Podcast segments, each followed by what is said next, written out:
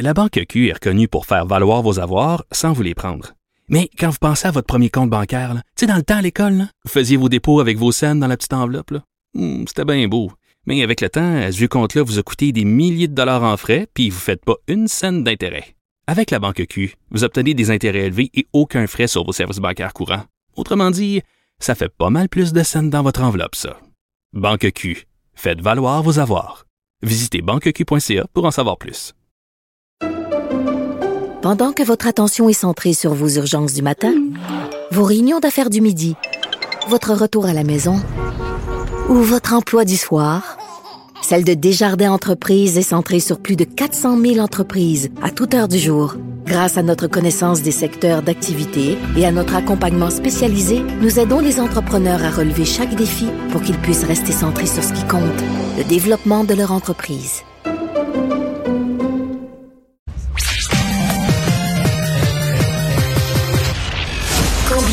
Crédibilité et curiosité.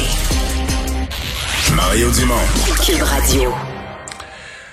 Ah, c'est un débat qui a cours euh, depuis longtemps entre des économistes plus traditionnels, les présidents de banque et bon, des gens, euh, je sais pas si on doit les appeler plus d'une économie moderne, des jeunes, des gens plus techno euh, qui croient aux crypto-monnaies, qui ont investi dans les crypto-monnaies. Il y en a qui se sont rendus riches, sincèrement, des gens se sont rendus très, très, très, très riches grâce aux crypto-monnaies qui, à certains moments, ont vécu des, des augmentations, ont multiplié par 10, par 100, par mille leur valeur.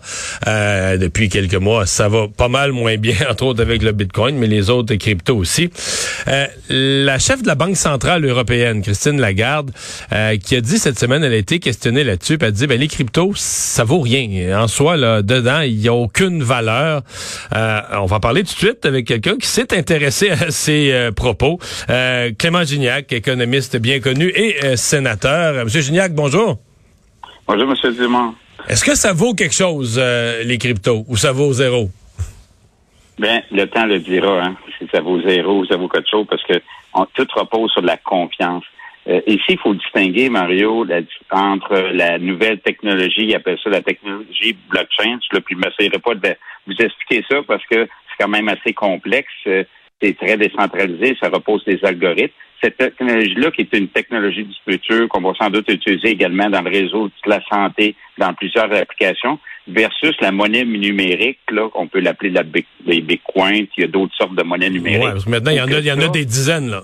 Il y en a des dizaines où que ça, ça repose sur aucun actif solide. Ça ne repose pas sur euh, une banque centrale qui garantit la valeur. Finalement, la valeur, euh, c'est la valeur que les gens s'entendent entre eux. Euh, là, quelques mois, on disait qu'un Bitcoin valait 60 000 là, ça vaut 28 000 euh, Est-ce que ça, va à 5 ou remonte à 100 000 Il n'y a pas vraiment de, de fondamental qui repose, garantit la valeur d'un Bitcoin. Par contre, la technologie en arrière des crypto-monnaies, des monnaies numériques, ça, c'est là pour rester. Hmm. D'ailleurs, la Banque du Canada, la Réserve fédérale, puis même la Banque centrale européenne, que vous avez fait référence, vont lancer des monnaies numériques au cours des deux, trois prochaines années, selon moi. mais on se comprend que celui qui a acheté 100 bitcoins à 10 pièces, il a sorti 1000 pièces de son portefeuille, aujourd'hui il est multimillionnaire.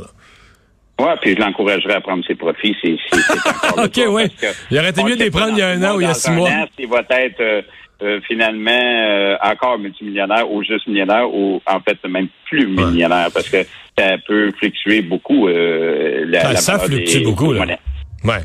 Exactement. Ça fluctue beaucoup, mais euh, ce qui est ce qui est euh, drôle, c'est que si on écoute les défenseurs, puis là maintenant il y a presque un, un, candidat à la chefferie d'un parti au Canada là, qui est rendu de ce côté-là, qui fournit ces explications-là. Il dit ben écoutez, c'est le contraire. Là. Le Bitcoin, à cause de l'algorithme, à cause des blockchains, etc., c'est c'est limité. Là. Tu comprends? tu, personne, personne peut en imprimer artificiellement. Alors que le dollar canadien, ça n'a aucune valeur. La banque Quand Trudeau voulait dépenser comme un, pirate sous, euh, la Banque du Canada il imprimait des, milliards et des milliards. La banque, la banque du Canada imprimait des nouveaux dollars canadiens. Fait que c'est ça qui vaut rien. Oui, c'est ça. L'idée est souvent, je veux surtout pas me mêler de, la politique, là, évidemment, du côté du Parti conservateur, d'autant plus que nous autres, les sénateurs, ont été, indépendants. Là. Mais ce que je veux dire, c'est M. Poilier a quand même évolué dans sa pensée parce que les raisons qu'ils disaient d'acheter de Bitcoin, c'était pour contrer l'inflation. Or, euh, l'inflation s'est accélérée. Bitcoin est passé de 60 000 l'automne passé, puis rendu à bas de 30 000. Donc, il n'a pas fait sa job. Et en plus, le Bitcoin et les crypto-monnaies sont reliés au Nasdaq. Et on voit que le Nasdaq a baissé. Mais ça, c'est nouveau, là. Hein? Ça, c'est nouveau depuis un an ou deux. C'est comme s'ils sont devenus, ils sont devenus un actif à risque comme les autres. Là. Si tu dans, dans le panier des actions technologiques, quand les actions technologiques montaient, les crypto-monnaies montaient. Puis là, toute la technologie le Nasdaq s'effondre, les, les crypto-monnaies le suivent. Ce qui arrive, euh, M. Dumont, c'est que contrairement, mettons, on va prendre l'or. On va faire une comparaison entre le Bitcoin et l'or. L'or, euh, entre vous et moi, là, euh, vous pouvez pas acheter de l'or comme ça. Vous pouvez l'acheter, mais vous n'allez pas faire des transactions sur l'or. Mais il y a quand même une utilisation commerciale pour les bijoux. L'or a passé à travers le temps, à travers l'histoire et à travers les différents cycles de resserrement monétaire. Or, les crypto-monnaies, le Bitcoin notamment, ne pas passer à travers un resserrement monétaire comme on utilise actuellement, comme on voit actuellement, hausse du taux directeur, que là, tout à coup, il y a un refuge vers les titres de qualité. Donc, oui, le Bitcoin a monté beaucoup, comme le Nasdaq, comme, comme un paquet d'autres affaires, parce que les banques centrales et les gouvernements ont mis beaucoup de liquidités dans le système. Mais maintenant que la marée se retire, eh bien là, on commence à voir qu'il y a de la difficulté pour les crypto-monnaies. Donc, la valeur des crypto-monnaies, c'est difficile à établir. Euh, c'est la confiance. Ça va également au prix de l'or. Euh, cependant, l'or a passé à travers l'histoire et il y a des applications commerciales. Dans le cas du Bitcoin, euh, même Elon Musk a dû reculer parce que là, une couple d'années, il disait vous allez pouvoir payer les Tesla avec des Bitcoins. Et je pense son CFO, il a dit ouais, mais c'est peut-être pas une bonne idée parce qu'on va avoir de la misère un peu avec nos bénéfices de pouvoir gérer ça. Donc, l'utilisation est pour qu'une monnaie, faut qu'elle soit acceptée qu'il y ait de la valeur. Et si vous ne pouvez pas faire des transactions chez Walmart, chez Amazon ou euh, acheter euh, votre automobile avec un Bitcoin, ben là, on peut se questionner sur la valeur d'un Bitcoin. Euh, sauf que Mme Lagarde dit ça vaut rien.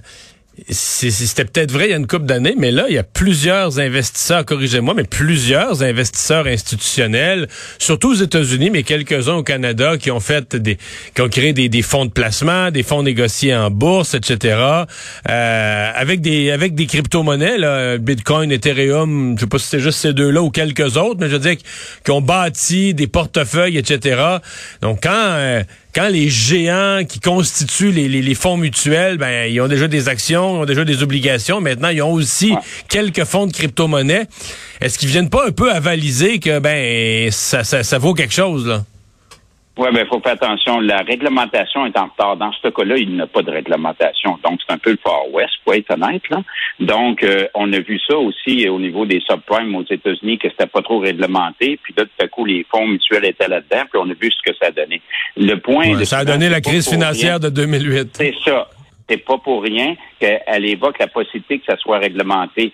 Euh, vous savez, aux États-Unis, selon les sondages que j'ai vus, les jeunes âgés entre 18 et 40 ans, on estime que 35% des hommes âgés entre 18 et 40 ans euh, sont, sont, détenteurs de crypto-monnaies. Donc, ça s'est répandu de façon très importante depuis le début de la pandémie. Et là, le risque, c'est que certains investisseurs qui sont pas très au courant de toutes les tenants et aboutissants sont peut-être pas aussi conscients des risques. Et là, on pense, moi, je m'attends qu'il y ait un peu plus de réglementation.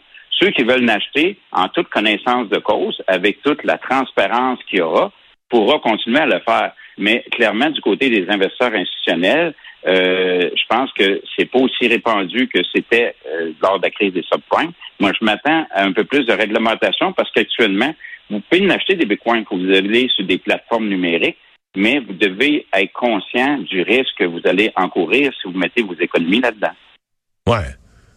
Dans le fond, on met plus là-dedans, euh, comme on dit, du love money, de l'argent qu'on a pour qu'on pourrait jouer euh, soit au casino, soit dans des actions à ah, risque, ah. soit dans des petites actions à risque euh, qu'on ah. est prêt à gagner ou à perdre, mais pas l'argent qu'on met d'un but de côté pour s'acheter une maison. Là.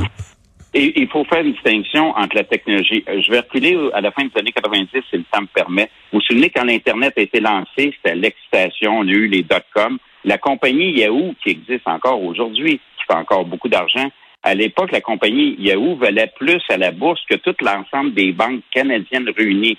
Ça, c'est au sommet de l'an 2000. Vous savez que six ans plus tard, euh, en fait, la compagnie Yahoo valait 60% de moins, même si ça faisait plus d'argent puis plus de revenus. À la bourse, ça se rangeait 60% plus bas. Donc, il faut faire une distinction entre la technologie du futur sur laquelle reposent les bitcoins et les autres crypto-monnaies, on appelle ça la blockchain technologie, versus la valeur que vous allez accorder à cette monnaie numérique. Pour conclure, l'argument de Mme Lagarde, et je pense que c'est l'argument également de la Réserve fédérale de la Banque du Canada, c'est que ces monnaies numériques-là, ils sont pas, excusez l'expression anglaise, ils sont pas backés, ils sont pas appuyés par des banques centrales qui en garantissent la valeur. On peut se plaindre sur la valeur du dollar canadien, mais ça va fluctuer d'une coupe de scènes, une coupe de pourcents. Dans le cas des monnaies numériques qui ne sont pas euh, endossées par des banques centrales, les fluctuations peuvent être de 1000% à la hausse puis de 90% à la baisse. C'est que si vous êtes capable de dormir avec ça, pas de problème, mais c'est pas fait pour tout le monde. Là. Clément Gignac, merci beaucoup d'avoir été là. Au plaisir, Au revoir. Bonne journée.